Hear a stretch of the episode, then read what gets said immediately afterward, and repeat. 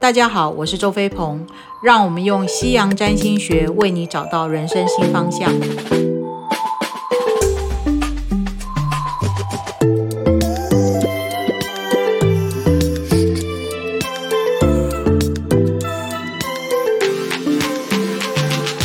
那对于天秤座来讲，看到他都是非常非常的优雅，或者是很有气质，那讲话也是不疾不徐的。那但是呢，当不确定的状况来临的时候，你们是在心里是毛躁跟烦躁，但是你们不会表现出来。那你做任何事情，对天平而言，做任何事情都是要不断的比。较跟对照，所以你们会在不确定当中呢，去不断的收集资讯，比照对比照对照衡量，来看看到底这个不确定的因素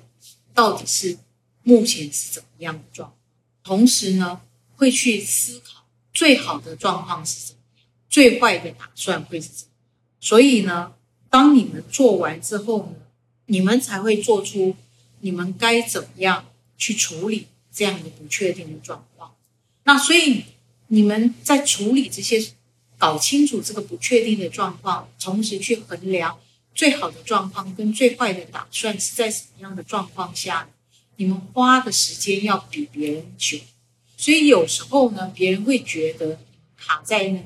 或者觉得你们在回避、逃避，或者是在拖延。可是对你们来讲，不搞，不用你们的方式去搞清楚状况是怎么样，或者即使最后还是没有办法理清，不确定是怎么样，你们还是要经过这样的属于路径。那如果这个不确定呢，已经波及到你工作的状况，或波及到你工作的权益的时候，由于你们非常懂得如何用沟通的方式，或者是用协商的方式来找到。产生这些不确定因素的人事物，让彼此之间呢能够找到一个共同的交集点，然后一步一步的把它处理掉。所以，虽然你们前面会花花比较多的时间做平衡啊、比照啊、比较啊、对照啊，但是呢，事后呢的速度反而是快的。所以。在不确定当中呢，就结果来讲，你们可以在不确定当中呢，找到一个可以依凭的轨迹，让事情可以有效的前进，并且呢，有一个具体的结果。那以上呢，就是跟大家分享的关于十二星座他们怎么面对人生中会发生的不确定因素。那当然，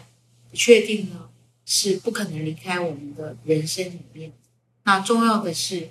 我们面对不确定的时候，在情绪上、在感受上，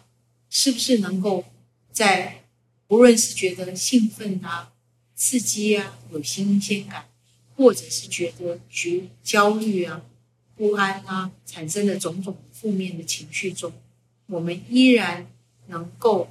找到属于自己自处之道。同时，依然能够在生活里把生活呢处理的有一个样貌。同时，我们能够运用不确定这些因素、不确定的状况去学习、去成长、去蜕变。同时呢，从不确定中呢，去让我们找到属于我们、有利于我们自己的机会。同时，去看到内在。如果没有不确定的因素来临的话，我们不会发现原来我还有这样子的能力跟状况。当然，不确定的因素来临的时候，会不会影响到我们的自信，